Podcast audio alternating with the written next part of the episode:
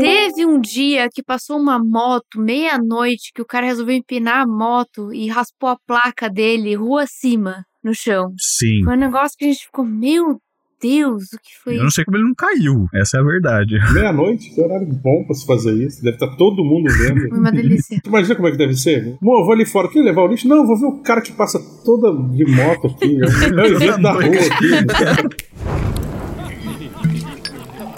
Este é o descanso longo.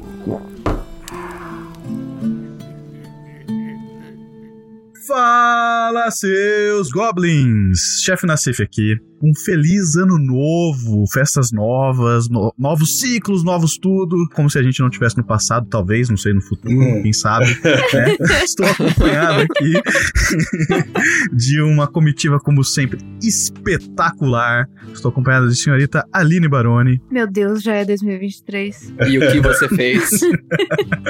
né? É. Acompanhado do nosso queridíssimo Esquilo. Oi! Meu, já começou o ano, eu já tô odiando. Não sei nem porquê, mas eu já tô odiando. E estamos aqui com um convidado ilustríssimo, Carlos Timu. Opa. Carlos, muito obrigado por estar conosco. 2022 demorou a acabar. Foi Nossa longo. senhora, final do ano foi morrendo gente. Eu falei, meu Deus. É, a hora que a, a bomba nuclear explodiu, né? Foi assustador. E o meteoro também. É, o meteoro. né? Pois é, Quando né? os dinossauros saíram É. Eu não acreditei a hora dos alienígenas. A hora que os alienígenas chegaram foi fantástico. Assim, eu. Jesus. Jesus apareceu também. Começou a morrer gente pra caramba. Eu falei, meu Deus, acaba logo. porque- e a gente sente que você que tá ficando velho é quando as pessoas que você conhecia, né, assim, de artistas, as coisas, tudo morrendo. E vai caindo que nem árvore de boleto, maluco. Cai toda hora. Um atrás do outro. Bom, galera. Primeiro de tudo, queria dar Feliz Natal, Feliz Ano Novo. Espero que tenham sido boas entradas. Tudo de bom. Papai Noel tenha trazido promessas de coisas boas para 2023, porque precisamos, né? E muito agradecido aí pelo convite. Muito obrigado aí por ter chamado. É isso, um prazer tê-lo aqui. Timu, Ah, fala pra gente quem é Timu, o que Timu faz, quais são ah, os projetos, as ideias. Bom, cara, eu tô envolvido com RPG desde 87. Acho que muita gente que tá ouvindo nem era nascida. assim. Eu gosto de entregar a minha idade Ó, mesmo. eu, né? eu não era nascido, não. Pois é. Nenhum de nós. Nem eu. Aí, cara, jogando RPG, passei por essas décadas aí e hoje em dia trabalho com RPG, né, cara? É o meu meio de vida, Uhum. né? Tanto na parte editorial como na parte de streaming, né? Na parte de streaming sou uma das três cabeças da Hydra lá do Casa Velha RPG, canal do YouTube. Link na descrição. Canalzinho que a gente narra um monte de sistema, um monte de ambientação. Temos campanhas quintas e domingos, então se inscrevam lá. Além disso, na parte editorial, eu sou revisor e, e- e narrador do canal também da New Order. Faço um jogo lá de Pathfinder 2, O Levante do Tirano. Trabalho na parte editorial do, do- da New Order também, com revisões, traduções voltadas para Pathfinder. Sou também co-criador do livro que foi financiado em 2022, né, o Muito Abaixo do Oceano, que já vai ser começado a entregar agora. Que, aliás, eu te conheci através desse projeto aí. Pois é. Quem quiser dar, um, dar uma gugada aí, é um projeto muito bacana. Se você gosta de steampunk, é um prato cheio. Que também tem link na descrição desse episódio. Show. E é isso aí. Carlos Chimu, todas as redes sociais, vocês me encontram. Se é que ainda existe o Twitter. É, né? Verdade. Será que Twitter sobreviveu 2022? Essa é a pergunta. Se o cu existe, né, cara? O Twitter deve existir também, né? Esse negócio do cu não tá dando certo e tá dando muito certo ao mesmo tempo no Brasil. Ah, é o novo, é o novo pra ver ou pra comer, né, cara? Gente, o cu. Eu entrei nesse cu. Parou aí, né? Tipo, eu entrei nesse clube, vamos consigo. continuar agora. Eu entrei nesse cu e o tanto de piada que tem. É culpa lá, é culpa cá. É, Mano, quinta série bateu muito forte naquele lugar. E assim, ninguém tá com vontade de parar, não. As piadas de cu só tão vindo. Mas brasileiro ama isso, né? É, Twitter eu vou twittar. Cu é que eu vou, vou, vou dar uma acusada? Vou dar... Não sabe, ninguém sabe. Uma cunhada. Na, na acusada é mais legal. Agora você imagina um programa de televisão, essas coisas, falar nova rede social que substitui Twitter. O cu. William Bonner, né? Boa noite. Siga o cu da Globo. É. Mas bem, vamos, vamos dar andamento, vamos começar as perguntas do quebra-gelo. Bora. Pra quem está aqui uma primeira vez, o quebra-gelo é uma. É um quebra-gelo, literal. A gente vai quebrar Não, gelo? literal não, porque a gente não vai quebrar gelo, Então. exatamente, né? Mas a gente tenta trazer um espírito bom. Já tem um espírito bom, né? A gente já tá batendo papo falando do cu alheio, né? Mas nossa, essa piada. Hum. Mas, A intimidade é uma merda, né? Não vai ser hoje ela vai saturar a galera. Intimidade é um cu. Fala do coalhe. mas é, a gente tem vários tipos de quebra-gelo, mas hoje a gente vai fazer uma ceninha de RPG. Então, eu vou fazer algumas perguntas pros participantes aqui do podcast. Eles vão me responder com algumas coisas estranhas ou não. E a gente vai montar uma cena de RPG improvisada em cima dessas coisas que eles vão me responder. Então, vamos começar com você, Shimu. E fala um número de 1 a 50. Porra, 1 a 50. 43. 43 é um ótimo número. Por quê? Porque é um a mais do que a resposta universal. Muito obrigado, Shimu. Ah, boa. Ó, Shimu, eu preciso que você crie Ah, o nome de uma boy band vitoriana. Puta que pariu. Não, isso foi muito apelão. boy band vitoriana. Tá. Nossa senhora! Qual é a época vitoriana mesmo? Sai daqui! Sai daqui! Xô, xô, xô. A época vitoriana foi o período no qual a rainha Vitória reinou sobre a Inglaterra, no século. Isso aqui é o quê? 19. A era vitoriana foi determinada na arquitetura pelo confronto entre conceitos góticos e clássicos.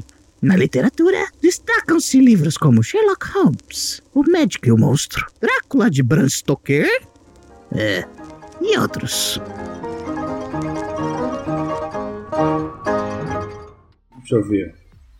Os The Vapors Boys. The Vapors Boys. Ok. Senhorita Aline, As cartolas giratórias. você, Esquilo. Eu tô com tipo Steam Room, mas é, seria tipo, sa- não sala a vapor, sala vaporizada. Você quer uma sauna.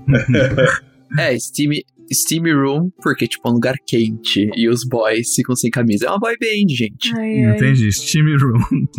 Quer falar alguma coisa, Timo? Pode falar? Depois da, da sauna? Depois ou antes? É, depois da sauna é uma, é uma broderagem bacana, né? Depois da sauna eles abrem o cu. É, pois é. todo mundo sai com o cu de todo mundo. né? Essas brincadeiras bobas e gostosas. Bem, vamos- prosseguir. Bora. É... Senhorita Aline, por favor, um número de 1 a 50. Dois. Vamos lá. Fale um objeto. Eu vou falar de novo. Fale um objeto. É o Grude dando grau, né? Ô, Shimu, só pra você saber, Grude é o nosso mascote do programa. Então, Mascotinho. é, então toda vez que a gente esquece de Ele falar, assume. é, ele assume e ele fala pra gente. Então, se você quiser pedir alguma coisa pro Grude, fica à vontade. Virei escravo agora? Eu não! Ah, eu quero. Posso pedir? Pode, fica à vontade. Não acredito que eu vou ter que fazer isso. Eu queria que o Grude falasse o meu nome. Mas seu nome de guerra ou seu nome verdadeiro? É. Didi é o mestre de RPG. À noite. Quando o Shibu vai para as calçadas. À noite, meu camarada. Quando o Shimon vai para as calçadas. Ai, ai. O meu objeto é manteiga de cacau. Manteiga de cacau. Isso. Ok. Puta, manteiga de cacau, um monte de boy na sauna, não vai ser.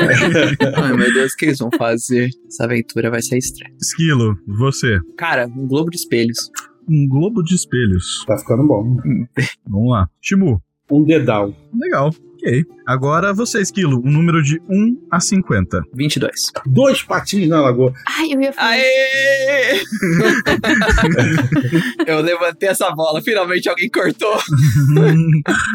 ah, olha lá. Vai encaixar com o tema da boy band, que é invente o nome de uma música. Olha. Olha, que da hora. Um carrossel de você. Um carrossel de você. Gostei. Achei romântico. Brega. Bacana. Brega e bacana.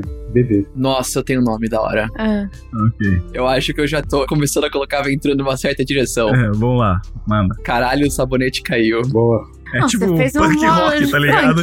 Não, pode ser um punk É, também. isso combina bem na sauna, né? Ok. Nenê, é você. O nome da música é Meu Deus, peraí. A música de 2022. Bem, vamos lá. Vamos, vamos escolher agora as coisas, os fatores que vão ter que estar dentro dessa aventura. Timu, Oi. joga um D6 pra mim. 1 e 2 é a primeira opção, 3 e 4 a segunda, 5 e 6 a terceira. Vamos lá. Meia dúzia. Meia dúzia. É. Steam Room. Vixe. uh, Um objeto, senhorita Aline. Cinco. 5. Dedal. E agora, Esquilo, por favor, nome da música. rodei. Saiu dois. 2. Um carrossel de você. então, os fatores são a boy band, o nome da boy band vitoriana é Steam Room, o objeto é um dedal e o nome da música é Um Carrossel de Você. Só que hoje a gente vai ter uma reviravolta. Quem vai fazer a aventura, na verdade, é o nosso convidado, nosso queridíssimo Shimu. Carai. É isso aí. Plot twist. Eita porra. Arriscado isso aí. Boa sorte, Timo. Shimu, Ah, tome o tempo que você precisar. tá tranquilo. É, é, é, Steam, é Steam Room, Dedal e um carrossel de você, né? Essas são as três coisas que tem que aparecer na cena de RPG. Tá tranquilo. Fechou. Vamos lá? Já? Quê? Já? Já? Agora vamos. Vamos caralho! Eita porra. Ih, mostrou quem manda, hein, chefe? Quero ver você ganhar disso aí. Eu preciso geralmente de uns 10 minutos.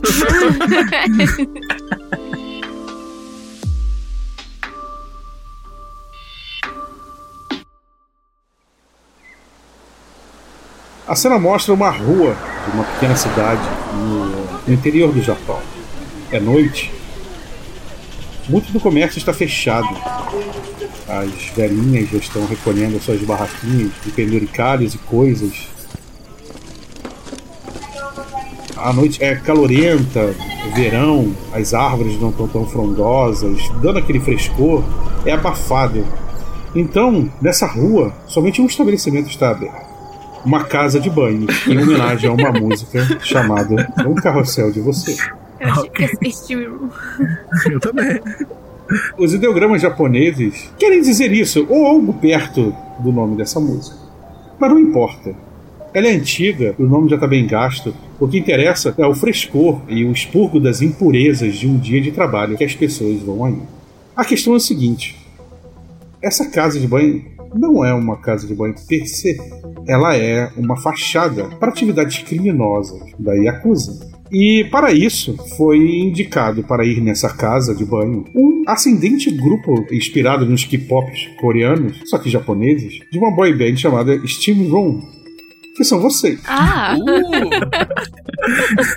Que na verdade vocês são espiões para se infiltrar e ter acesso a lugares que espiões normais não, não poderiam ter.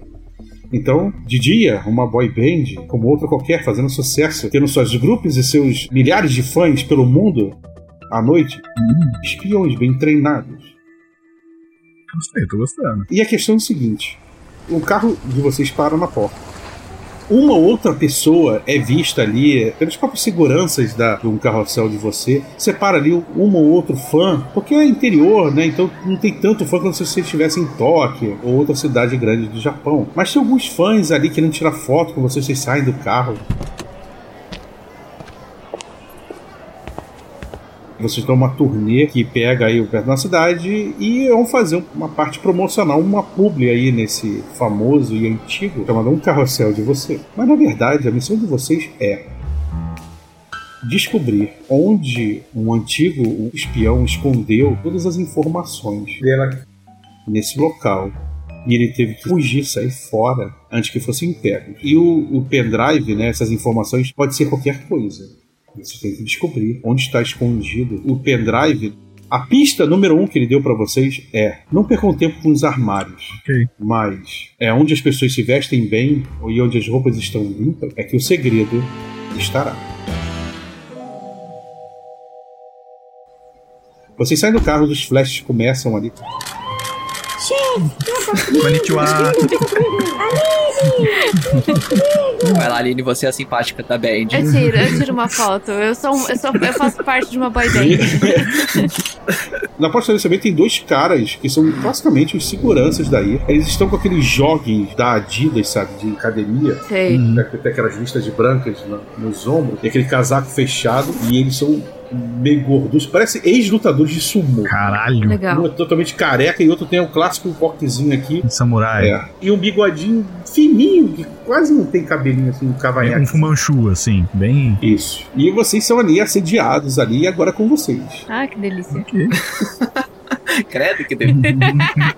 ok. Bacana. Legal. E aí? Eu desço por último do carro, Aham. porque eu, eu não quero ser assediado. então eu, eu jogo meus companheiros pra fora do carro pra eles servirem de escudo. As duas me simpatia.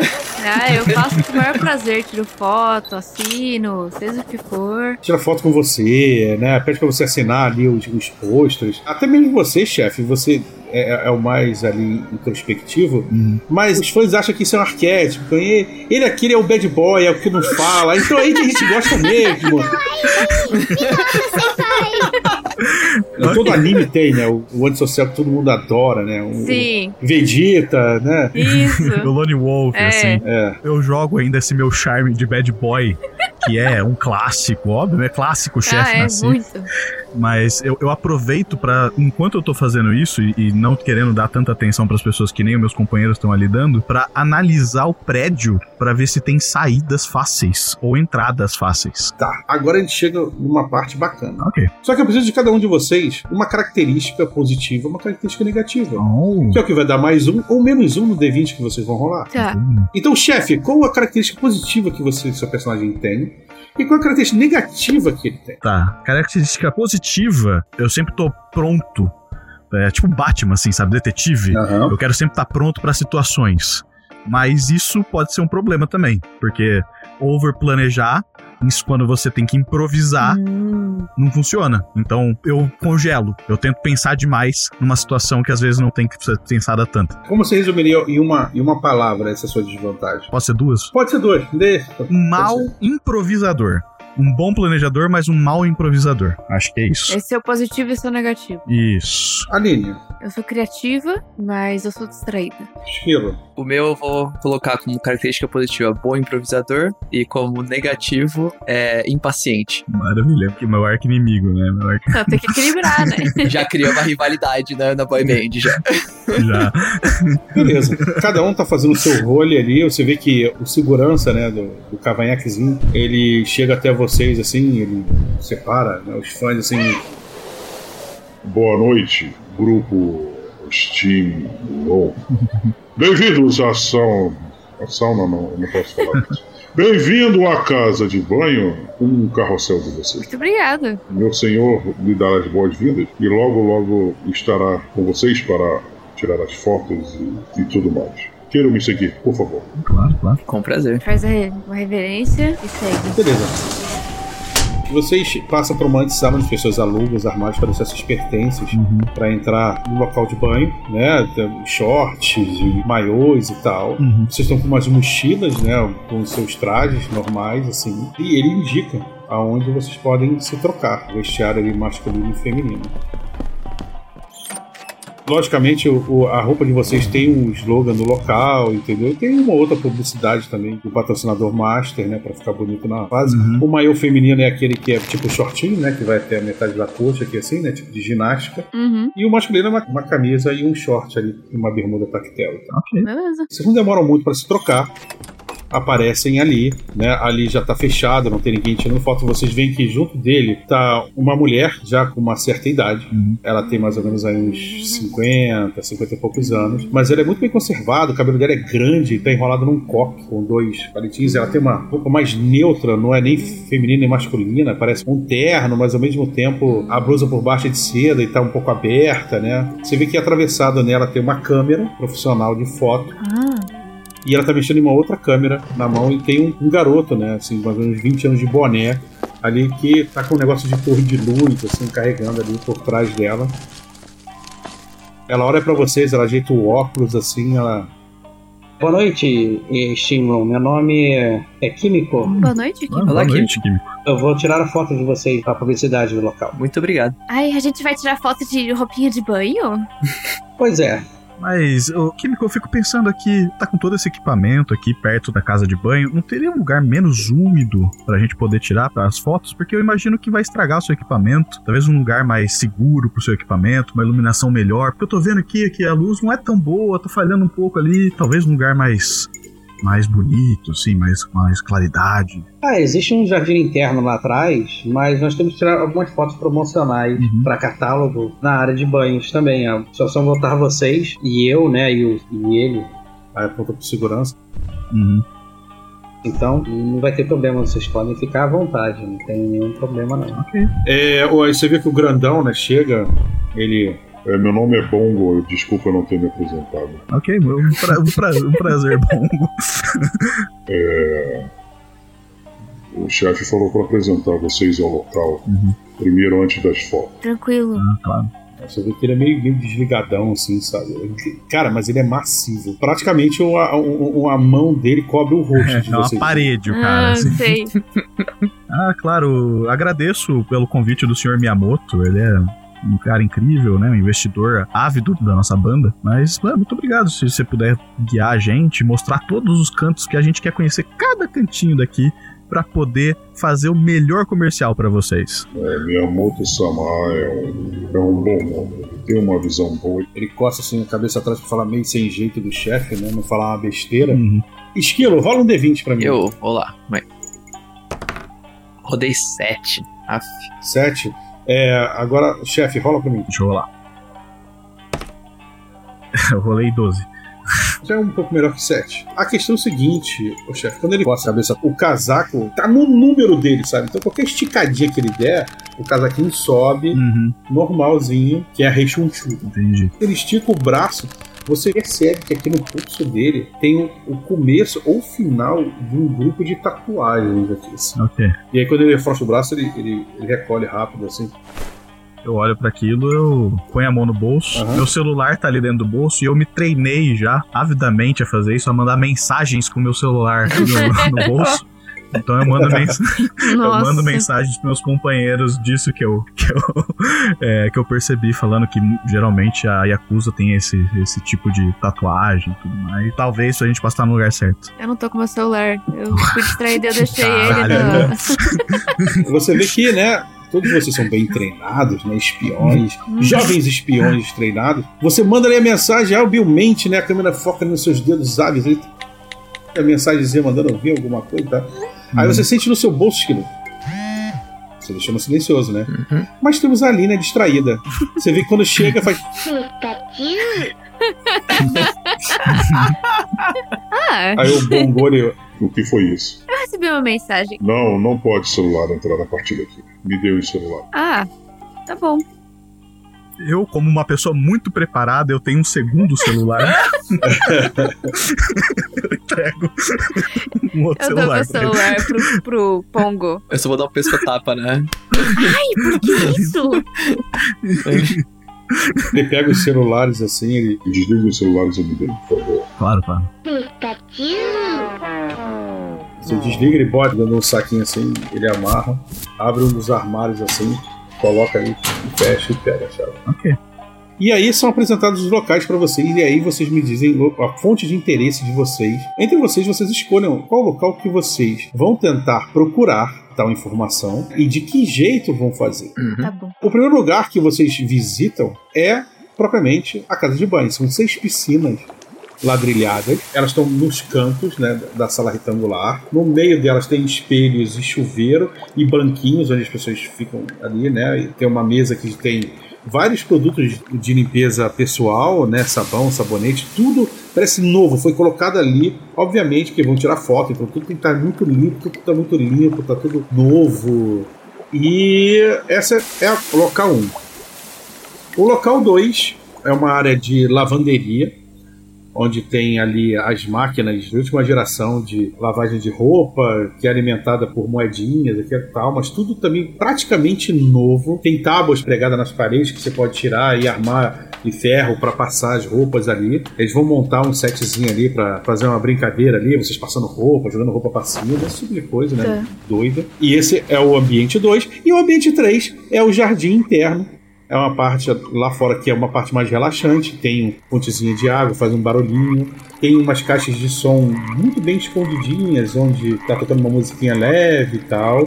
Já trabalharam de botar ali uns incensos, então já tá aromatizado o local. E tem bancos e lugares para se sentar ali. Tem uma estante com livros, onde as pessoas podem pegar livro para ler e tal. E é isso. Esses são os três ambientes. Cada um de vocês pode escolher um ambiente para poder trabalhar nesse ambiente e tentar achar onde está escondido a informação do espião mestre sobre a Yakuza desse local. Manda bala vocês primeiro, eu, eu fico por último. É? Sério? Uhum. É que eu tô querendo ir na lavanderia, cara, porque a dica lá era das onde as roupas Sim. ficam limpas, as coisas ficam limpas. É. Só que na verdade tudo fica. Ai, caralho, eu já esqueci a porra da dica. Eu sou um péssimo espião. Era as coisas, as roupas, ai cacete. Eu, com muito preparado, eu acho. eu que Miguel. Mestre, dá uma iluminada pra gente, por favor. Você lembra qual que era a, a dica? Então, a dica era: a informação está onde as coisas mais limpas estarão. Ah, tá. Se não foi isso, é isso agora, tá? O, o, o Grude, Foi. se não foi isso, me corrige, mas vai ser Mas isso. foi exatamente isso que você falou, Fica tranquilo. É. E você aí, apertando pra voltar e checar. Não ouse. Pode parar. Foi isso mesmo, viu? Segue o episódio. Então tá, é, eu vou pro lugar onde tem o, o banho. E já que a dica é onde tem as coisas que são limpas, eu vou lá e eu vou tentar posar com todos os produtos que tem ali pro merchan, dos produtos, obviamente, que foram posicionados lá já pro merchan. Meio que, enquanto eu tô com eles na mão, vendo se eu consigo ver se tem alguma coisa diferente no produto, onde eles foram colocados, assim, pra ver se eu acho algum lugar onde estava escondido a informação. E você que já escolheu o local, Esquilo, e lá, como você pretende procurar? Perfeito. Na lavanderia, onde as coisas mais limpas estarão, pra mim viver em lembrança assim do meu passado, crescendo quando minha mãe lavava roupas em temperaturas altíssimas, que não tinha um cheiro melhor do que o cheiro de uma toalha que sai de uma máquina a 90 graus, que mata todas as bactérias e que sai aquele negócio esterilizado maravilhoso com aquele produto forte. Então a primeira coisa que eu vou fazer é chegar bem perto dessas máquinas da lavanderia e eu vou uma por uma, tirando foto, posando na frente da máquina, eu vou abrir ela, colocar a cabeça dentro, vou explorar aqueles compartimentos da máquina, fingir que eu tô colocando sabão e colocar todos os meus dedinhos dentro do negócio, fingindo que eu tô muito interessado na máquina, que eu tô fascinado por aquela máquina do Merchan. Vou explorar cada centímetro dessas máquinas, das toalhas que estão saindo e entrando. E você, chefe, como você vai fazer no jardim interno? Eu penso que o espião mestre que deu as dicas pra gente, eu lembro que ele é do Japão. E ele tem toda essa cultura japonesa. A hora que eu chego ali no jardim, o que eu vejo, né, os incensos, a, a fonte de água e toda aquela situação acontecendo, eu lembro que ele me ensinou a limpar a alma, a limpar o pensamento, a meditar e me trazer um modo mais limpo de espírito. Olha essa gay transcendendo, ó. E eu lembro que nós somos espiões, a gente fala em códigos. Ele nunca diria algo literal pra nós. Então eu tento dar um passo a mais e tento lembrar de todos os ensinamentos que ele me deu e procurar nessas coisas que geralmente limpam o espírito, a alma, nesse jardim que geralmente são, são usados para meditação e a limpeza do ser. Então é isso, eu vou procurar em cada ponto que traz essas limpezas espirituais, mentais, como se ele tivesse escondido em algum ponto desse. Cada um de vocês rola um D20.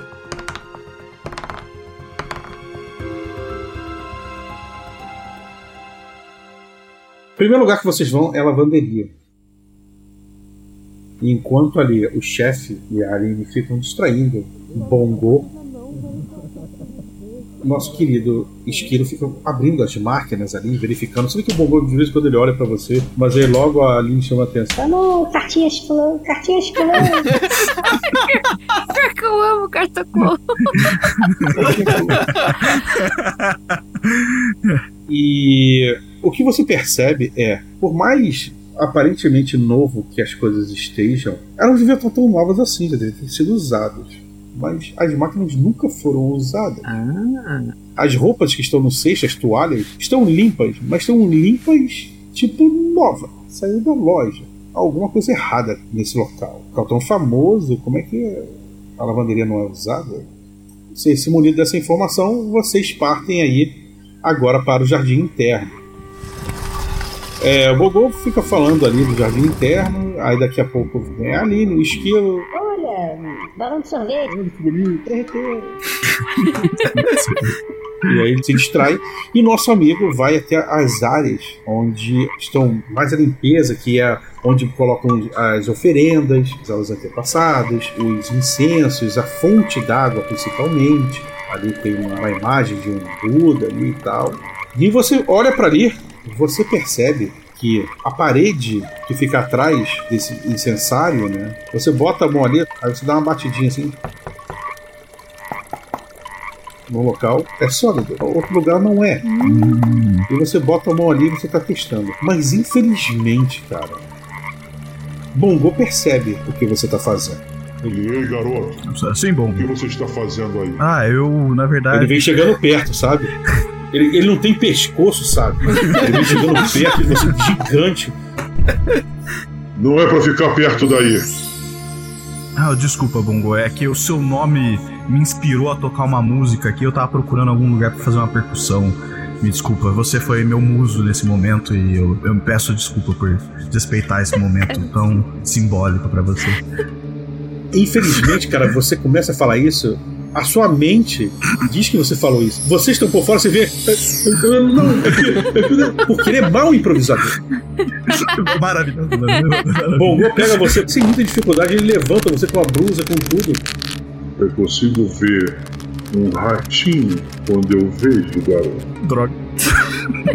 Ele levanta a sobrancelha e faz uma cara meio enfesada.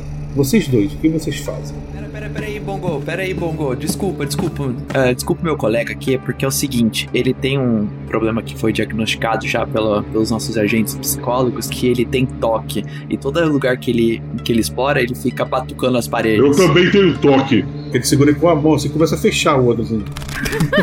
Estou a ponto de tocá-lo. Não, Bongo, é, que- é, é que veja assim, a verdade é, ele nunca esteve num jardim tão bonito como esse, ele é xereta, entendeu? Ele quer saber como foi construído, porque é tudo bonito e tal, entende? Só que, só que ele é bobo, e aí ele não sabe onde ele pode tocar e onde não pode, então desculpa. A gente bota ele no cantinho ali. Ele olha pra você, aí ele olha pro esquilo também que tava falando ali. Isso que ele tem é contagioso? Não, Não, é uma condição mental. Ele nasceu com isso. ele deve ter esquecido de tomar o remedinho dele hoje de manhã. Vocês dois rolem um D20 pra mim puro. A Aline, que é criativa, ela rola com mais um. E, e vocês dois rolam com mais um, porque ele- o outro é bom improvisador também. Eu tirei 14. 20? Ai, meu Deus! Filha da puta! o Bongo olha pra você, Aline, né? Uhum. É, ele toma remédio? Ele toma. Aí ele vira assim pro esquilo. Eu não acredito em você. Esse troço deve ser contagioso. Você devia tomar cuidado. Ele larga o garoto. Olha só, garoto. Você, sim. claro. Ele faz sombra. Vocês veem a imagem dele ficando no escuro, assim, a imagem do chefe ficando no escuro. Ele, Olha aqui, garoto. É claro, não sei se- Se você Eu. não tomar os remédios todos os dias que a Aline falou, Claro, claro, né? eu vou fazer o exame de toque em você. Você tá escutando? Ah, Claro, é. Ela parece ser muito sábia e o garoto eloquente. Então, tome o danado do remédio. É claro, é claro, senhor. Esse do toque. cara, cada dedo dele é um salsichão, sabe qual é? Você fica, Chucrute. você fica bolado, é um paio, maluco. Ele levanta assim, ele acha que fez uma boa coisa, ele fecha, né, o, o zíper dele. Podemos ir agora visitar o local de banho. Claro, claro. Vamos comigo até a sauna. Eu não posso falar isso, não. Pra cá, o local de banho. Vocês vão até a sala de banho. E os outros dois começam a distrair o Bongo falar mais da condição mental e promete que vai tomar os remédios. E o Bongo começa a contar da vida dele que também ele sabe muito bem do que ele falou, porque depois que ele largou a vida de lutador de, de, de sumô por ter aleijado um cara, ele virou enfermeiro e ele fazia muitos tipos de exames diferentes. Então ele sabia do que ele estava falando e para você ficar esperto. Colonoscopia, principalmente. É. Enquanto isso, agilmente, a nossa querida Aline vai até os locais. Então você dá a primeira coisa que você faz é cidade geral nas, nas piscinas, mas nada encontra. E os ladrilhos muito limpos, cara, sabe? Nem a- o, aquele cimentinho entre os, entre os ladrilhos tem um pouquinho de limo, que é o normal. Tudo muito limpo, muito novo. Nossa. E você vai até os produtos, né? Você fala, pô, vou tirar foto de produto e tal. Entre os produtos, você vê o seguinte: a tampa de um dos produtos, uma das rosquinhas, né? Aí de shampoo, ou creme, loção corporal, ela não parece com as outras. Ela tem uma coloração diferente. E quando você examina, ela não enrosca, parece que o cara tirou a tampinha e colocou isso aí no lugar. Quando você vai ver, é um dedal. Ah, Você examina, por que, que o dedal tá fazendo aqui? É que você, quando você examina, você vê um símbolozinho, um ideograma pequenininho no dedal. E quando você olha por dentro, não cabe o dedo, é uma entrada USB. Que você puxa pra fora assim. pim. ah, é um pendrive. Aí você vê que você descobriu, é um pendrive disfarçado de dedal aquele. Entendi. O nome do, do produto que ela tava mexendo chamava McGuffin. Por aí. Eu vou guardar isso embaixo da teta. Eu tô falando sério. É um jeito que não tem como achar, né? Não. Você entetou ali o, o, o dedal, o, o pendrive, entetou ali as informações. Aham. Maravilhoso. E você fica feliz, né? Porra, chama uma parada. Uhum. Então o dia discorre completamente. Vocês fizeram muitas vezes. O Miyamoto Samari não desce. Ele, ele diz que teve um problema. Mas vocês fazem as fotos promocionais ali e tal. pedir- Tudo como manda o corriqueiro. Foram umas três horas aí. A Kimiko tirando as fotos e tal. E vocês chegam a fatídica hora de vocês irem embora, graças a Deus. Você já passa pra eles o que você achou. Tem um dedal na minha teta. O que, que você bebeu, menina? Ele devolve o celular de vocês, o Bongo. Hum, obrigado, Bongo. E vocês estão indo embora dali, saindo da, do carrossel de você. Assim que vocês estão na porta, o Bongo fala: Ei, espere um minuto. Isso gela vocês, tá? Ah, sim, sim, bongo. Vem andando. Aí ele abre né, o casaco dele. Aí ele pega lá de dentro. Aí tem uma foto de vocês. Vocês podem autografar. A minha sobrinha adora vocês. É claro. Eu quase esqueci. Claro, bongo. A gente assina assim. Fa- fa- Faz assim, Bongo. Pega esse celular que você me deu, fica pra você. Porque eu tenho dois celulares, né? Uhum. Eu dou o celular que ele me devolveu, eu devolvo pra ele. Sempre que você precisar me ligar, qualquer coisa do tipo, você pode me ligar por esse celular. Entendi. A gente combinar com a sua sobrinha de ver ela. Tá bom, obrigado. Nada. E tome os remédios. Claro, Bongo. Claro. Se não. Talvez eu te ligue por causa disso, Bongo. Fica tranquilo. Eu dou uma piscada pra ele. Levanta uma sobrancelha assim. Meio que não entendeu o que você falou. Ou fingiu que não entendeu. Eu, eu falo meio gaguejando isso, porque eu não sei improvisar, né? Então, é, é, sabe, sabe, Bongo? Eu- talvez eu te ligue por causa disso, sabe? eu falo assim. Vocês estão indo pra direção ao carro de vocês, né? Os fãs ali fora gritando, isso aqui. Aí você vê que a Kimiko vem assim. Poxa, vocês estão indo pro, pro, pro hotel, né? De lá vão para o aeroporto. Vocês podem me dar uma carona? Hum. Ah, É bom, é bom que eu já. É bom que a gente. É, tipo, não. Eu não consigo o contato daquele menino, o iluminador, e eu não tô conseguindo nenhum Uber aqui. Ah, Entendi. é. Calma aí que a gente já resolve um problema aqui. Eu levanto as mãos pros fãs e falo assim: quem quer ganhar uma foto com a gente, só precisa chamar um Uber aqui pra nossa amiga. Caraca, um monte de luzinha acendendo assim, sabe? Só um, gente, só um. Ela, Parem de besteira, não precisa incomodá-los. aí você vê que ela mesmo abre a porta do carro de vocês e ela entra atrás. Assim. mas eu disse não. É rápido, é coisa rápida. Ah, Ok. tá. Vamos, ainda, ainda queria comer alguma coisa antes de ir para o aeroporto. Mulher folgada, mano. A senhora não acha que você é muito fol- um pouco folgada, não? Para com isso, menina. Eu tenho idade pra ser sua mãe e me respeita. Entra aí, entra logo. Entra aí, vamos lá, vamos lá. Eu vou pondo eles pra dentro do carro. Mas eu, eu, eu conforme eu vou entrando dentro do carro, eu, eu puxo minha roupa ali, meu é, bolso no carro interno. você tem umas armas intocadas, assim, sabe? Arma de espião ali, tocada no Uhum. carro. né? Entre os, Tudo nos compartimentos estofado. secretos. É, nas paradinhas, né? O- O pino do, do, do carro que fecha, o carro não é um pino, puxa, é aquela vareta de dar porrada, aquela vareta de dar porrada nos outros, né? O, o que eu quero fazer, na verdade, é tirar uma cartela de cigarro, sabe? E eu vou oferecer pra ela um cigarro. Não, obrigado, eu não vou. Ah, não, é, é E pirulito. vocês já estão vocês já estão indo. Aqueles chocolatezinhos em formato É. de cigarro. E ela fala, e ela fala assim: Eu nunca iria cair num truque desse. Conseguiram a informação? É... Quê? Aí você vê que ela tira a máscara, né? É o Tom Cruise. É o mestre espião, sabe? Ele tira a parada aqui da, do gogó, né? Pra sintetizar a voz de mulher. Então, vocês conseguiram achar? Caralho. Sim! Encontramos! Eu enfio a mão no meu decote assim e eu arranco o dedal. tá quentinho. Verdade, né? Suco de teta. Aí ele fala assim: Hum, bravanda. Assim, eu tomei, eu tomei banho lá, sabe? Muito bem, meus pupilos. Com essas informações, poderemos resolver muitos dos problemas. Hum, parabéns pelo trabalho. Muito, muito obrigada, Tia. Muito obrigada. né? Alguém quer fazer alguma, uma, uma última cena? Eu quero botar na música do carro tocando Charlie Angels.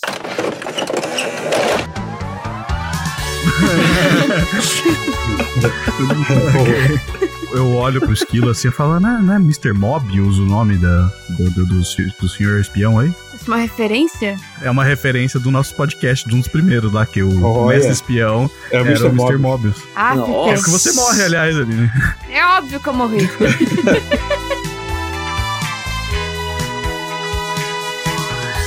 A última cena, né? Mostra assim: dias depois. Aí você vê o Bongo numa sala bonita, cheia de estátuas de samurai e tal, um escritório bonito. Mas, chefe, eu realmente não sei como isso foi acontecer, chefe. Como é que eu ia saber que aqueles garotos. Como é que eu ia saber? Ia desconfiar? Aí você vê que a câmera mostra a mesa, é aquela mesa com encosto alto e ela tá virada contra, não dá pra ver quem tá sentado, né? Hum. E aí quando vira pra frente, a câmera vai baixando até o colo. É uma pessoa de terno e tem um gato né, no colo. E essa pessoa, aquele gato Classic. sem pelo, sabe? Parece o Stinks. Sem, é, sem pelo. E ele tá Sei. fazendo um carinho. E essa pessoa, o dedo dela é metálico, do dedo indicador. Fique calmo, Bongo. Nós poderemos achá-lo. Me dê o celular do garoto. Ai. Ah, chefe, é mesmo. Ele bota o celular assim. Bom. Eles aprenderão nunca a passar minha moto para trás. E aí a gente encerra essa aventurinha aí. rapidinho. Caralho, Nassif. Chefe, seu otário. Não, vou deixar claro. O celular era uma bomba. Ah, sei. Sei. Ai, que da hora. Gostei. Tudo friamente calculado.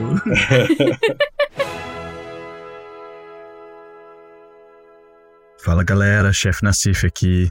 Tô passando rapidinho pra dar um mais informativo pra vocês, como sempre. Prometo que vai ser bem rapidinho. Tô aqui pra falar da nossa loja de camisetas e acessórios. A gente tá com três coleções na nossa loja. A primeira coleção é as originais da CDA, que são artes dos nossos podcasts e coisas atreladas a isso. A segunda são provérbios caóticos, que são frases zoeiras com imagens fantásticas. E a terceira é Epic AI, que são artes feitas por inteligência artificial com alguns toques humanos. Se vocês puderem, enquanto vocês escutam o nosso podcast, darem uma checada na nossa loja, o link se encontra na descrição desse episódio, assim como todos os outros links que eu vou citar aqui para vocês. Então, se vocês puderem dar aquela forcinha, eu agradeceria muito. Continuando, antes de eu dar o segundo informativo, eu queria pedir para vocês, se vocês pudessem clicar no sininho do agregador que vocês estão usando aí para sempre receber os nossos podcasts quando lançar alguma coisa nova. E se puder, se tiver no seu agregador, como dar nota para nós e dar aquelas cinco estrelas, se a gente estiver merecendo, seria muito legal. Agora, passando pro segundo informativo, eu quero falar rapidinho do Catarse também, que a gente tá tendo um Catarse para dar uma ajudinha aqui pra caravana, para conseguir segurar a operação que a gente tem. A gente tem alguns níveis no Catarse, são três níveis que vocês recebem em troca da ajuda de vocês, desde coisas simples, como alguns stickers de WhatsApp, Telegram, cartas com dedicatórias nossas, até programas especiais e colocar o nome de vocês no nosso programa. Já que eu tô falando de colocar o nome de vocês aqui no nosso programa, eu vou falar o nome de três apoiadores nossos para agradecê-los. Então, muito obrigado, Jonathan Luz, Gabriel B. Orman e Rosana Romão. Gente, muito obrigado por terem ajudado a gente. Espero ver mais goblins lá ajudando a gente também. E espero que vocês estejam gostando do podcast. Vou deixar vocês voltarem aí. E muito obrigado, tá? Beijinhos e bom podcast. Tchau, tchau. Agora eu tenho uma pergunta, pelo amor de Deus. Hum. Você demorou 10 segundos pra essa aventura. Ah. Você só ficou quietinho por vai, 5 segundos, né? Você ficou ali parado e falou: criei. Ah, vai indo, vai vindo, vai indo. Vai amarrando. O poder da improvisação. É improvisation. Há quanto tempo você mestra, né? É, tem bastante tempo. Quanto tempo mais você mestra, mais você aprende a lidar com improvisação. É, é verdade, é um, é um exercício, né? Igual praticar. E é aquilo que eu sempre falo, até em outros podcasts, cara. Hum. Veja de tudo, leia de tudo, pra você estar sempre Ah, sim. trabalhando essa parte criativa, né? Quanto mais você consome de conteúdo, independente da mídia, mais referência você tem pra criar algo Sim. único. Isso, né? você enriquece, é. Tem até, como é que chama? Como é que fala? É, nada se cria, tudo se copia, né? Vem um pessoal que Ah, aqueles brincos. Eu eu tenho um ditado diferente. Antes copiar uma coisa boa do que inventar uma merda. Puta, nossa, Nossa, maravilhoso. verdade. Mas é isso mesmo. Mas tem uma. Eu, eu não cheguei a ver essa série, eu vi rapidão, assim, no ano passado, né? Porque a gente tá no futuro agora, Ah, obviamente. claro, claro. Mas eu fiquei 2023. sabendo, acho que a, é, a série chama 1889, se eu não me engano. Um, actually, 1899. Ah, Ah, sim. sei. Uma artista brasileira, Sim. quadrinista, falou que é plágio da história É dela. plágio, é. Mas, cara, isso daí era. Sinceramente, isso daí era facilmente resolvido pelo, pelo pessoal lá. Se eles quisessem. Pô, reconhece e fala, ia mesmo. Dá o dinheiro que tem que dar, bota nos créditos, baseado em. É que fica feio, né? Ficou. O James Cameron fez isso com o Avatar, cara. É isso? Sim, pô. Parece que quando lançaram Avatar, tinha um livro Mundo do meio-dia. Ou em russo, Poldenmir. da década de 30. 60! Sei lá, que a família desse escritor processou por plágio. Eram dois irmãos, Arkady e Boris Strugatsky, da União Soviética.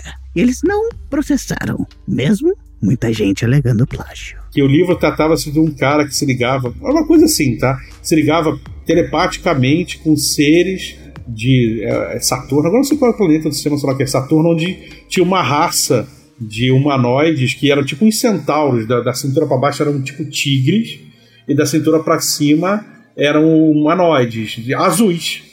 E ele se ligava nessa, a, a eles e vivia lá a, a vida deles e tal. E, e James Cameron não conversou, cara. Não, não, não fez, não fez alarde, fez nada. Chamou, deu, deu os créditos, pagou o que tinha que pagar e pronto.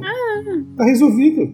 Na verdade, nem James Cameron, nem a 20th Century Fox comentaram até hoje sobre o caso. É, um, é um jeito de pensar, mas. Eu tava no Reddit, eu gosto de viajar muito no Reddit. E eu vi a galera comentando embaixo, falando, por exemplo, da música do Jorge Benjor, Sim. é, a Taj Mahal. Que foi o Ozzy, né? O, Ozzy. O não. Ozzy, não, eu, eu tô procurando aqui no Google, é o Rod Stewart. Rod Stewart, né? Tem vários desses. É, Eu não tô achando o nome da música só, do Rod Stewart. Ô, Guruji, por favor, faça a bondade de, de tocar a música aí de fundo das duas e fazer a comparação. Vou transicionar a música Do You Think I'm Sexy? de Robbie Stewart para Taj Mahal, de George Ben, para vocês verem como elas são um cadinho parecidas.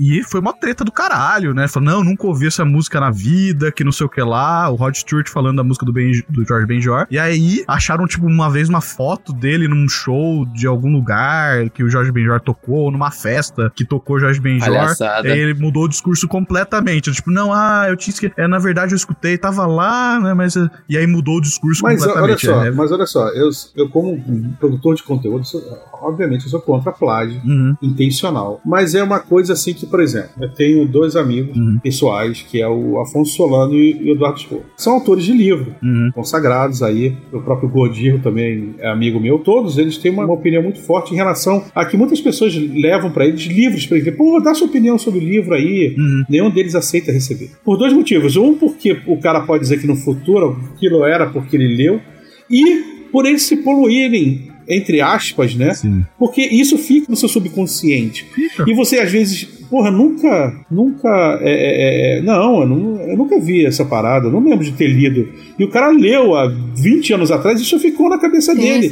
E às vezes ele acha que tá fazendo uma parada original Mas não é, né? e não é, sabe? Uhum. E hoje em dia, cara, com globalização e internet, Porra. o, o, o que as pessoas consomem, né, é muita parada, entendeu? Não tô dizendo que não exista plágios Uhum. de propósito, o cara copiou mesmo. Sim. Que parece ser o caso dessa menina, tá? Não tô dizendo que seja. Eu não faço ideia. A série 1899 foi cancelada oficialmente. Não se sabe se é por causa da acusação de plágio feita por Mary Cagnin, uma quadrinista brasileira. Ah, Os elementos, o enquadramento é muito parecido, sabe? Sim. Uhum. Tá muito a favor dela. Eu não sou ninguém pra acusar, Ah, não. né? Muito menos, mas são muitos elementos que estão bem parecidos, sabe? Uhum. E eu acho que essas coisas poderiam ser resolvidas.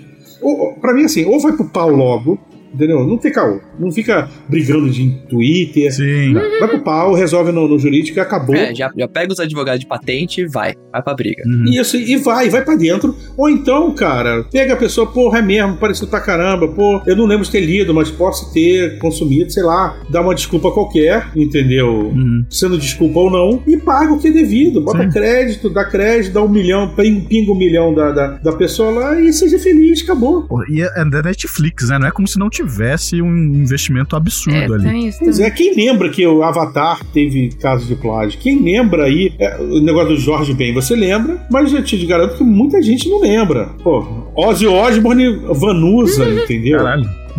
não sabia. O- acho que o mais famoso foi o Vanilla Ice, né, do Queen. E anos ficou tocando a música e nem que só foi perceber isso depois. Então é muito complexo.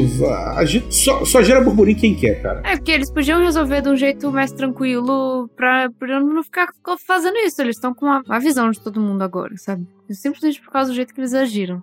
Essa é a bosta. E o pior de tudo são os fãs, né? Ah, é. Um do lado, outro do outro. Aí Fica vira, vira guerrinha, aquela é. guerra, né? Eu admito que eu, eu me nego a usar o Twitter porque, cara, é muita treta. É tipo, toda hora tem treta. Eu não tenho Twitter. Mas internet é treta. É, é demais. Tudo tem um território sinistro mesmo. É mesmo. É. Não contra as pessoas que usam o Twitter, mas realmente eu, É. eu não consigo. É, me dá uma ansiedade absurda, assim, Cara, sabe? Tipo, coragem, Twitter, porque pra mim, assim, todo tweet que eu vejo, eu não sei se é como o algoritmo funciona ah, no Twitter, mas é sempre assim. Sempre quando tem alguma opinião sendo expressada num tweet, o primeiro comentário que vem embaixo, logo abaixo desse tweet, é um negócio que é batendo justamente contra, assim. Dificilmente você pega um tweet com uma pessoa, tipo, concordando embaixo. É sempre briga. É tipo, toda, todo tweet que você abre, a pessoa fala, nossa, eu gosto de chocolate. Tá, mas você tá esquecendo do, sei lá, Os escravos em Madagascar, por causa do cacau. é, é- é sempre assim, alguém problematiza logo embaixo, qualquer comentário. Então, tipo, eu não tenho energia pra Twitter mais. Eu não É, né? consigo. Eu não, não consigo. não Você tem que estar naquele humor certo Parece que as Twitter. pessoas têm o hobby de virar, pegar o celular e falar: Ai, quem eu vou criticar hoje? Por aí, Acho que se eu criticar uns 20, eu tô feliz hoje. Acabei de acordar e escolhi a violência. por aí. Tô afim de treta. Ah, sim. Eu acho que, tipo, a gente também ficar sonhando, né? Com, ah, tem- todas as pessoas têm que concordar tudo comigo. Não, eu acho que não é nem isso. É, tipo, é- existem maneiras saudáveis de trazer uma discussão. Tem. E, e é isso que eu sinto que no Twitter, tipo, a galera tá um pega pra capar, assim, a toda segundo, todo mundo querendo pegar, assim, e, puto, o cara falou um bagulho que ele não faz ideia de quão é ruim, então eu vou destruir esse cara, a mina, essa pessoa, esse- e aí, tipo, mano, eu só tenho muito medo, assim, eu olho pro Twitter e falo, medo. Eu tenho uma teoria que, tipo, talvez no. que também já deve ser plagiado Hum. Me acusem. É que eu acho que o Twitter ficou, tipo, um lugar muito curto e grosso, justamente pelo limite de caracteres. Pode ser. Começou com Também. 140, então assim, eu não, eu não vou gastar caractere, tipo, sendo educado. Eu vou meter o louco, vou falar tudo que dá pra falar em 140 caracteres e sem perder tempo, sabe? Então, assim, eu já vejo que o ambiente não é, não é criado pra, tipo, ser civilizado. O usuário médio do Twitter, ele tá comprando cinco brigas ao mesmo tempo, não é tipo uma. E fora que não pode editar também. É, não dá pra editar. Hum, Eu lembro quando eu tava no colégio, isso faz uns 10 anos por aí, mas. Faz mais, hein, chefe? Não dá migué não, hein? Ops. Não, faz uns 10 anos, é por aí, não sei. Mas. É... Nem faz. Faz mais. Ainda faz, porque a gente tá. É verdade, agora faz 11 anos, na verdade, né? Porque a gente tá em 2023, eu esqueci disso. Mas eu lembro que. Cara, eu não vou lembrar qual foi o escritor pica lá de Portugal. Que ele meteu o louco e falou de. que qu- Quantos caracteres tem no Twitter? Não faço ideia. Agora é 280, É. mas começou com 140, acho. No começo era bem pouco. Eu lembro que ele reclamava que era assim: você tá destruindo a comunicação das pessoas tentando segurar elas em tão poucos caracteres. Grande autor é o português José Saramago. E o que ele diz sobre o Twitter é. Os tais 140 caracteres refletem algo que já conhecíamos. A tendência para o monossilábio como forma de comunicação. De degrau em degrau, vamos descendo até o grunhido.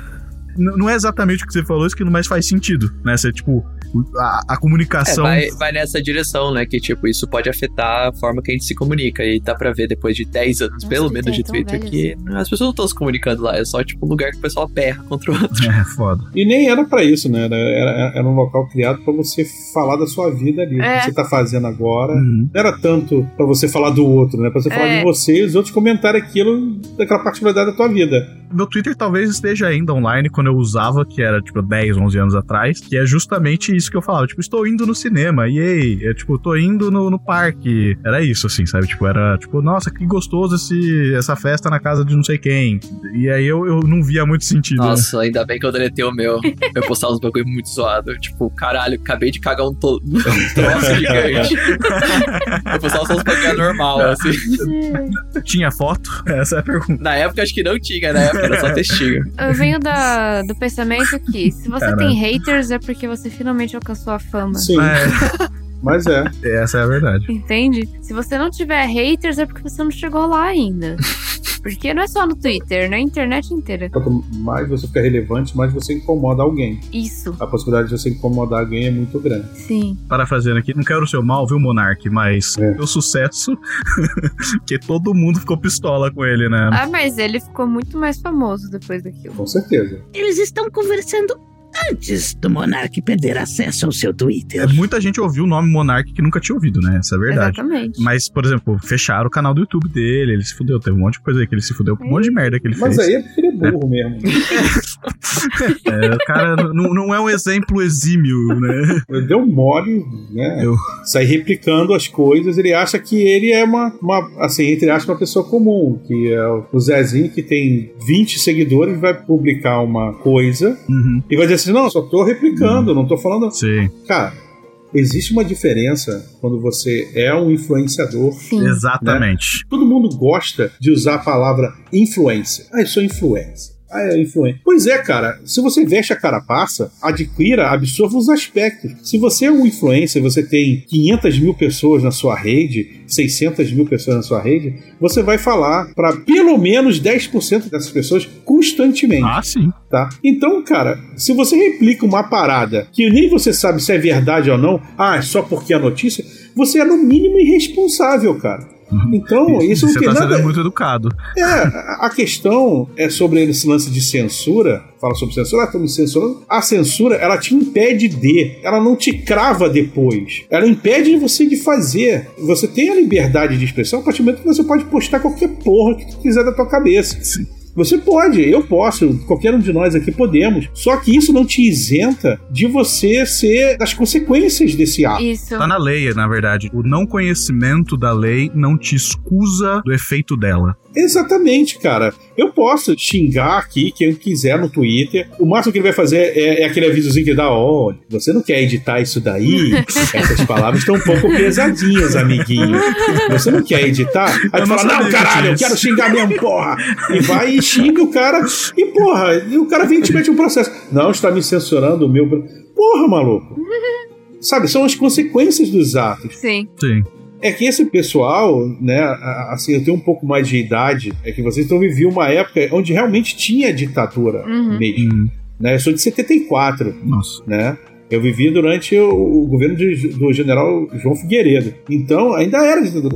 Certas coisas não podiam ser publicadas. Isso é censura, você não poder ser publicado. Uhum. Você ter as consequências daquilo que você faz não é censura. Tinha um órgão do governo que você tinha que passar tudo que você publicasse pra ele Pois dar é. aval ou não, né? Não é isso? Departamento de Ordem Política e Social, ou conhecido como DOPS. E olha só, gente, isso é a opinião do Shimu, tá? Isso não é a opinião aqui do caravana do absurdo. Ah, porra, tá, né? Não, essa é minha opinião pessoal.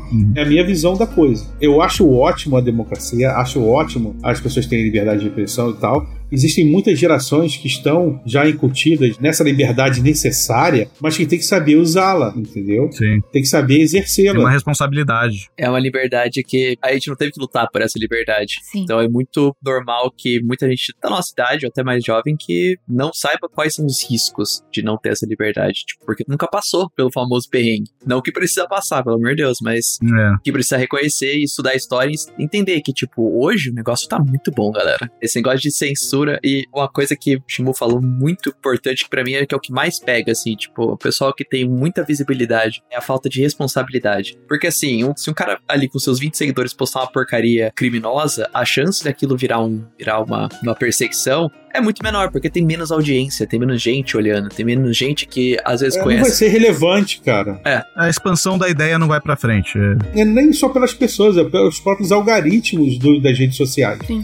Você não tem muito curtida nisso, não, não vai ser relevante. Agora, um post do Felipe Neto, por exemplo, Porra! tem no mínimo 50k de retweetadas e tal. É? Porra, o cara atinge uma galera gigante, então Influenciar muita gente. Então é ter que ter responsabilidade. Tem. é isso aí. é essas pessoas que estão nesse nível de influência entenderem que, cara, eu não sou qualquer um. Eu não tenho a bênção do anonimato no qual eu posso postar qualquer bosta, criar uma conta fake e sair fazendo merda no Twitter. Eu tenho milhares ou até milhões É. de pessoas me escutando e eu tenho que agir como uma pessoa responsável. Eu tenho que falar coisas sabendo que tem um, literalmente um estádio me escutando. Logicamente, não estamos aqui, né, falando nem de nenhum polo político, nada disso. É só opinião Sim, sobre sim. É, não, né, sobre esse caractere. Sim. Mas eu vou andar com a conversa, senão a gente vai ficar. Porque esse, é- esse é um assunto que Sem dá, fim. dá muita corda, é sem fim. Esse é um assunto 2022, galera. É, é isso, É mesmo, né? de 2022. Já passou, né? Será que os brothers vão descobrir que esse assunto não é só do passado? Descubra nos próximos episódios.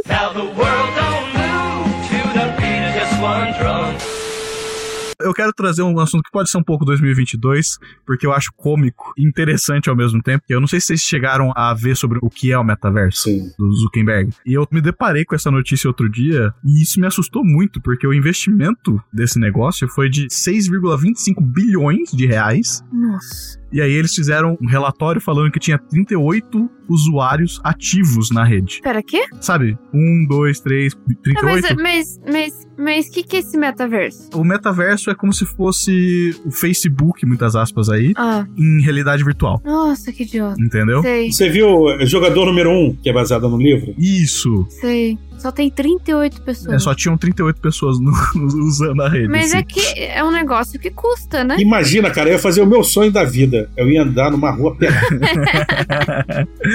Nem te conto qual seria o sonho do Grude com isso. Ninguém ia ver, cara. Mas é. Mas Liberdade total, cara. Sim, isso é verdade. Estou pelado perante o mundo e posso fazer isso. Ninguém vai reclamar, ninguém vai falar nada. é. O Chico você tava falando de ficar pelado no meio da rua, né? Aham. Melhor tirar isso da edição. Corta esse, junta nesse e dá play. É uma parada Hum. tem um tempo que na época que eu li eu fiquei é, extremamente impressionado Hum. que 80% do conteúdo que se tem na internet não é web, é putaria. Eu já esperava esse comentário. 80% É, mano, é tem muito. algum tipo de putaria. Ou pornografia, ou oferecendo isso, oferecendo aquilo, compro isso, vendo aquilo. Cara, tu 80%, cara. É muito. É muito. É o bagulho que eu sempre falo aqui no podcast. Quando se desenvolve uma tecnologia, a primeira coisa ou vai ser guerra ou putaria. Sempre. Qualquer tecnologia, Um dos dois apenas. guerra ou putaria. Então, tipo, ainda bem que a internet não era pra ser guerra, virou putaria, então.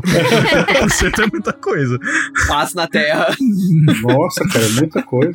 Foda. Meu, com esse negócio do metaverso, a primeira reação que eu tive quando eu vi aquele vídeo do, do Zuckerberg, é, todo aquele showcase lá, aquele vídeo Uhum. super estranho dele, tipo, ele tentando não ser reptiliano no Uhum. vídeo. Foi demais. É, a primeira coisa que me veio na cabeça foi foi. Como é que chama aquele jogo que tem na Steam que é pra realidade virtual também? É VR Chat, chama? Isso, é, VR Chat. Primeira coisa que me veio foi aquele jogo. Eu entrei uma vez naquele jogo e nunca mais, porque eu me senti tão imundo depois de entrar naquilo.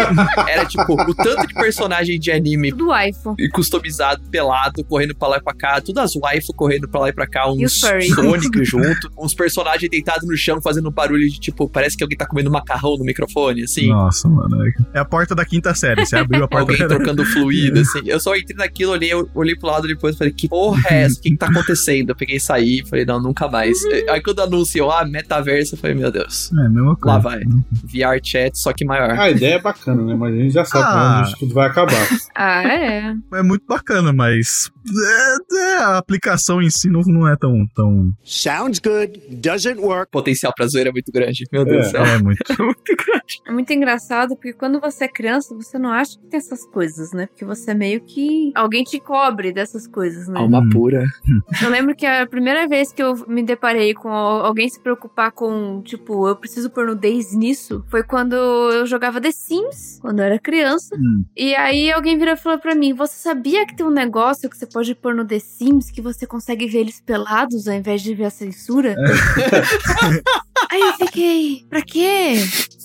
Aparece Não é o o, pipi? Não, não, eles são tipo que nem boneca Barbie, mas você vê eles pelados. Boneca fazendo. Aí eu fiquei, então pra quê? É, Não, é só, é só o personagem cagando. é. Ou tomando, saindo do chuveiro. É o único momento em que eles estão nus, assim. Por que que você quer isso? Porque as pessoas são sedentas. É muito bizarro. A sede é insaciável. Sim. É porque também era uma época que não tinha. Hoje você tem conteúdo pra tudo, né? Pra todo tipo de gosto. Ah, tem. Você quer MMO de putaria, deve ter em algum lugar. Não duvido entendeu? nada. Então o cara, nem, o cara nem se preocupa em ter mod de, de mais 16 né? Aham. Já vai direcionado naquilo ali.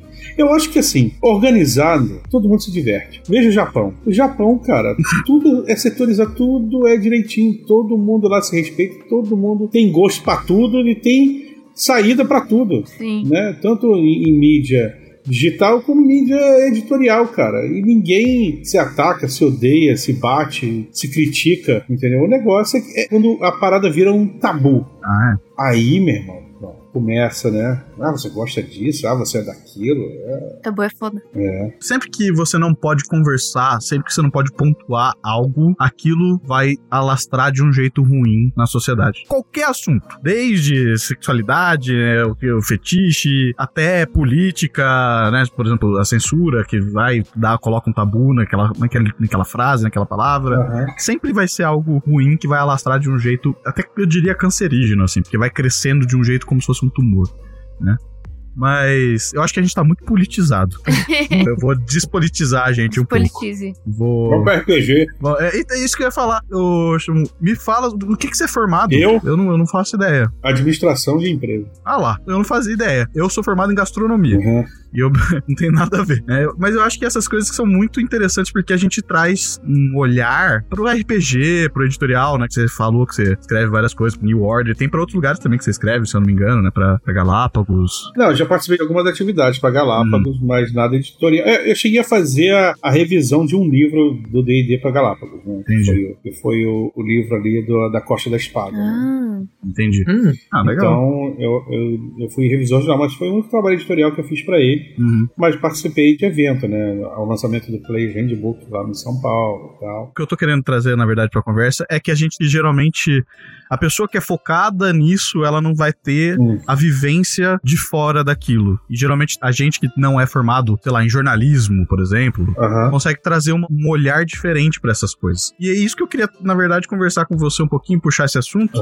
Que a gente sabe que você escreveu o Muito Abaixo do Oceano, a gente sabe que você tem tweet, que você trabalha com projetos editoriais, pro New Order, já fez coisa pra Galápagos. Eu queria saber quais são as outras coisas, além disso, que você gosta. Fora do RPG? É, fora de RPG, fora de jogo de tabletop, fora de editorial, essas coisas que o que mais você faz assim da vida? Então você quer dizer fora, fora do mundo nerd, né?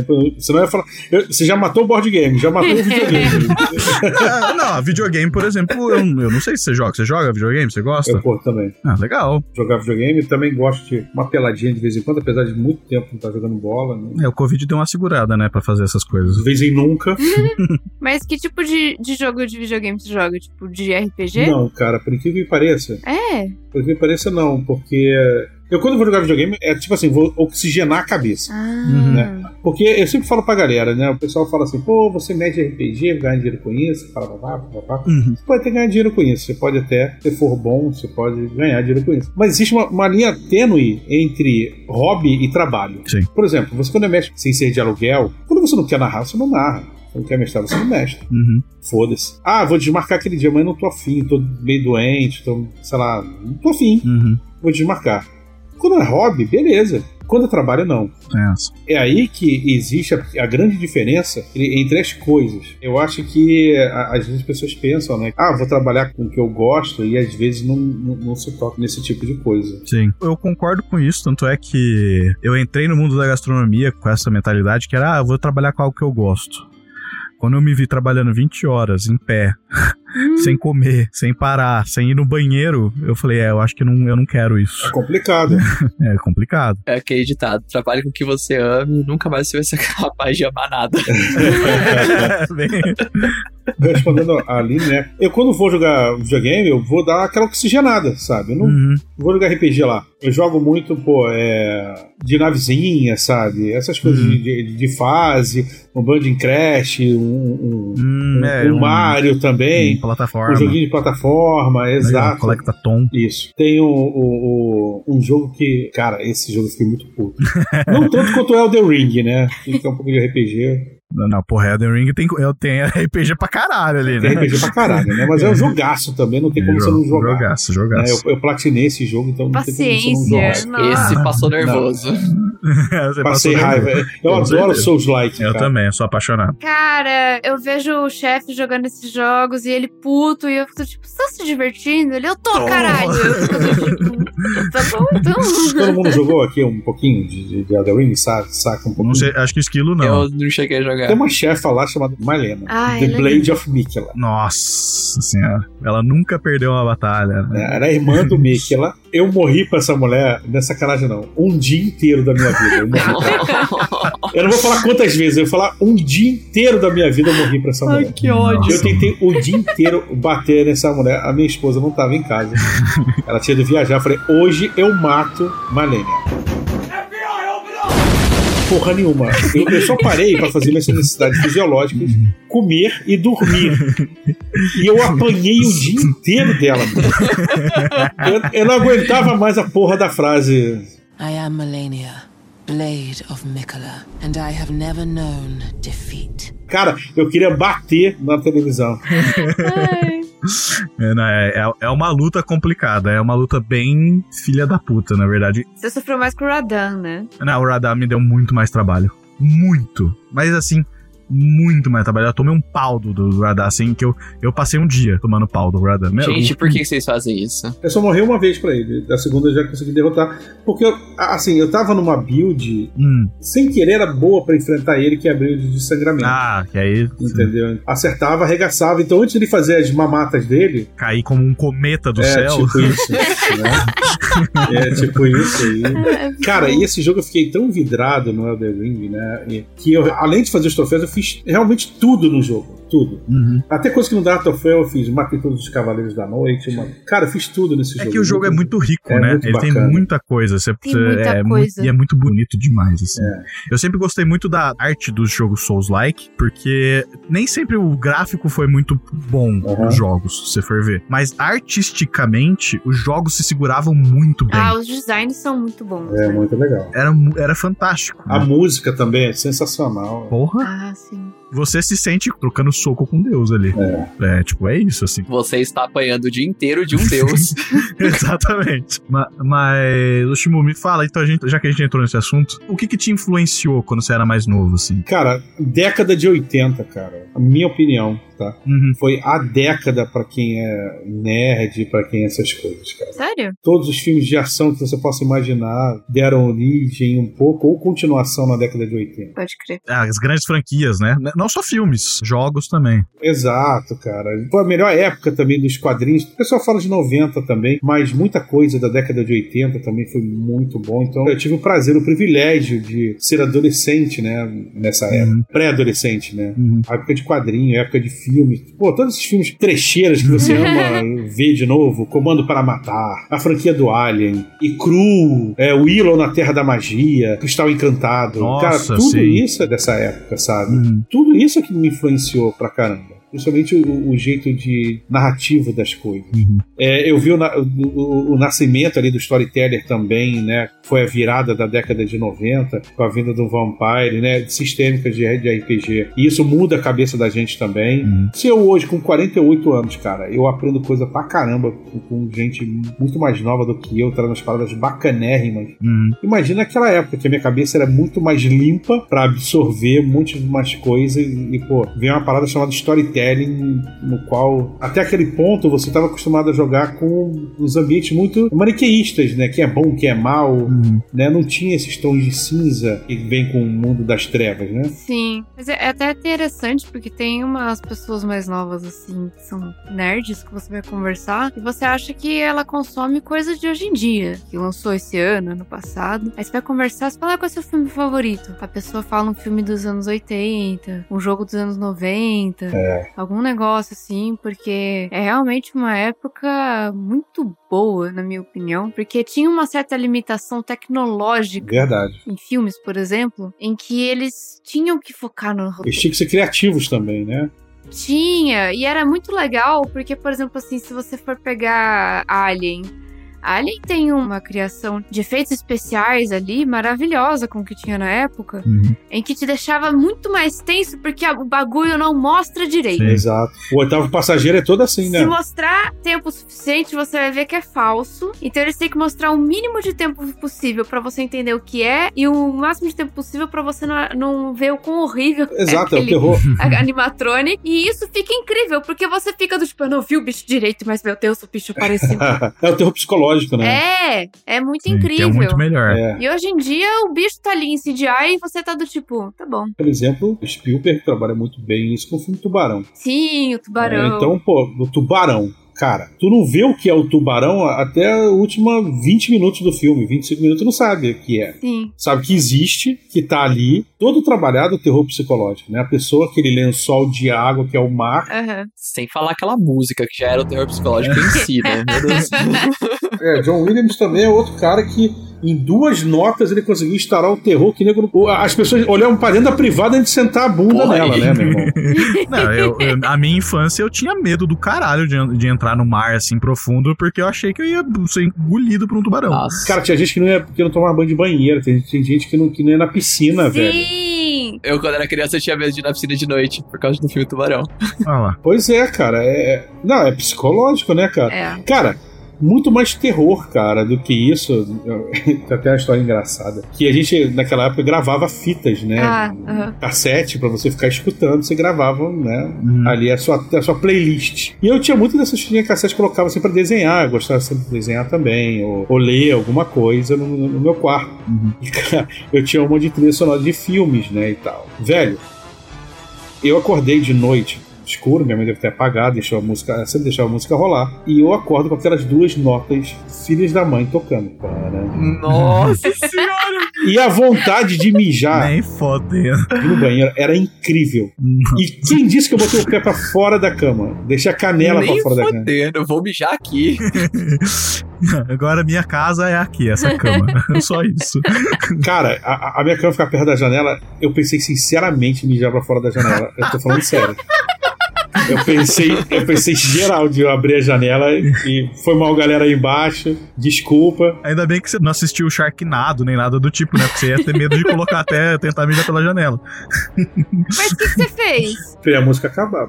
Ah, você esperou a música acabar pra poder ir no banheiro. Eu esperei. Entendi. Depois da música do tubarão, começava a tocar Force Gump, aí tava de boa. Aí ela tava só... Chegaram a perguntar, né? Que música veio depois? Eu falei, de volta para o futuro. É, tipo, fica tranquilo. Aí, mano, É. maravilha. Pã, pã. Aí fui tranquilo, eu fui, mas eu fui rapidinho, tá? Nem liga a torneira. Psicológico é, é fogo. Essas coisas são foda. Por isso que eu prefiro muito mais o terror psicológico do que o terror gore. Ah, sim. Né? Aquele terror que é escrachado na sua cara. Até, eu até passo mal, assim, me incomoda. Eu não gosto de gore também. Quando o cara consegue te dar medo, olha o nível, entendeu? Tipo, meu, eu vou fazer uma música com duas notas aqui e eu sei que o Shimu não vai levantar da cama pra mijar enquanto essa Não porra vai. tiver tocando. Vai passar a usar fralda. Sabe? Olha isso. Isso é muito mais foda do que, tipo, Sim. uma É explosão de poderoso, carne e né? sangue. É, é- é um poder, né, muito grande sobre minha pessoa, digo de passagem. Todo mundo, né? Porque todo mundo É, cagava. mas eu acho que né, tem a diferença, né? Tem uma, uma diferença. Eu, eu, eu vi um- uma pessoa em uma entrevista falando, um cineasta falando sobre a diferença de terror e horror em filmes. Uhum. Né? Aí tem um que tem a ver com isso. Um é só o psicológico e tal, o outro é gore, mostra mesmo. Eu não sei qual dos dois é, não lembro, mas existe essa diferença aí. O terror é o medo intenso que sentimos na expectativa de algo que aconteça. Pode ser concebido como medo em seu estado cru. O terror é uma emoção que você sente quando está em pânico e em medo imediato, provocados pelo perigo e pela ameaça. Já o horror é a repulsa que sentimos quando algo que temíamos realmente acontece. Pode ser conhecido como medo digerido.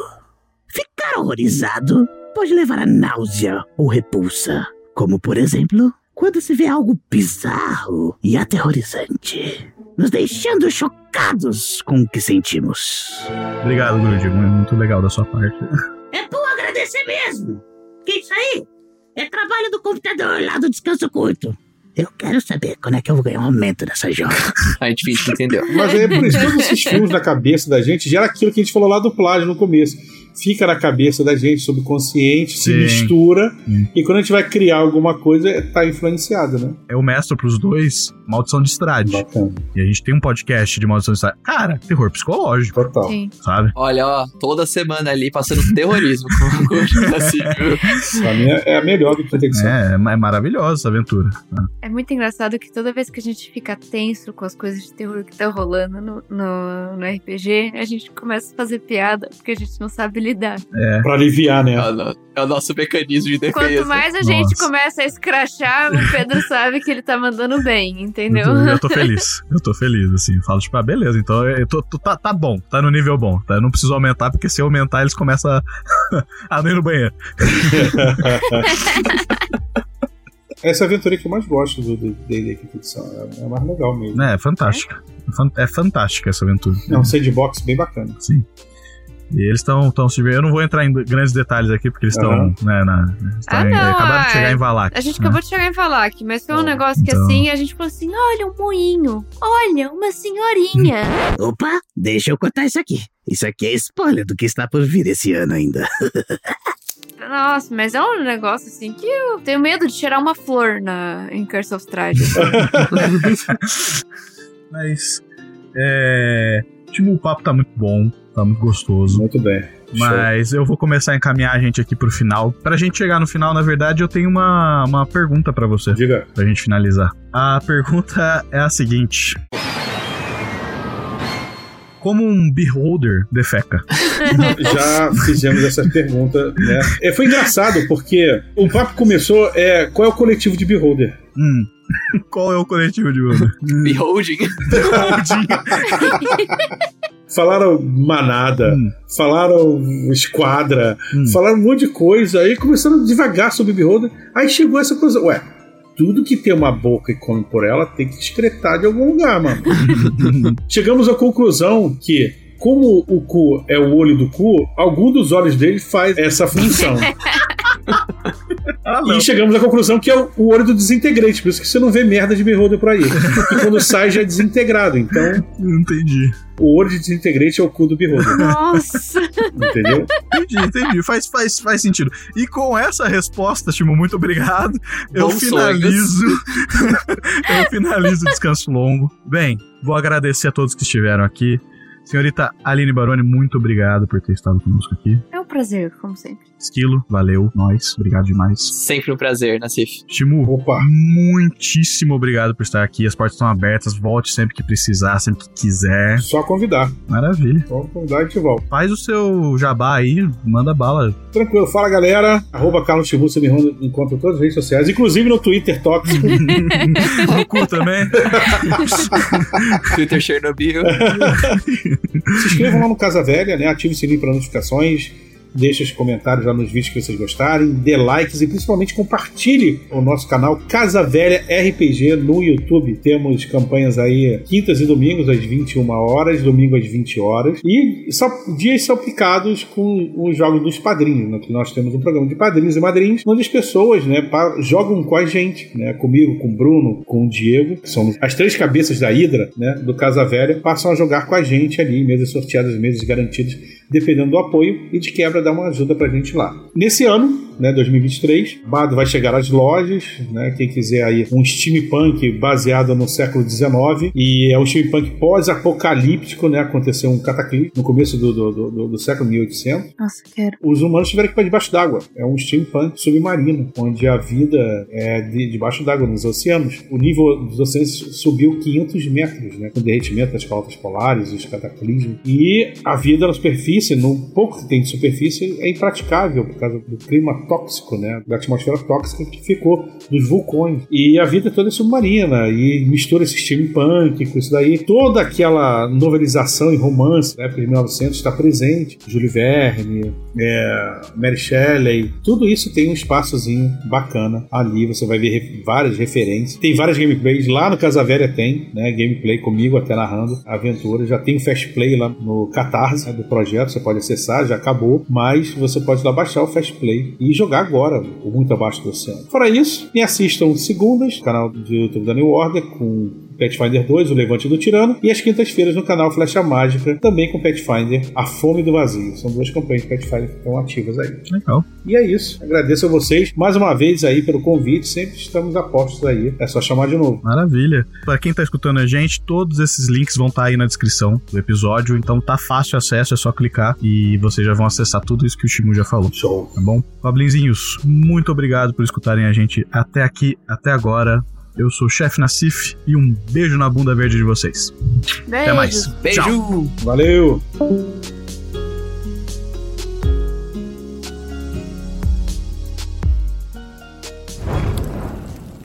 Para mais informações, acesse www.caravanadoabsurdo.com.br.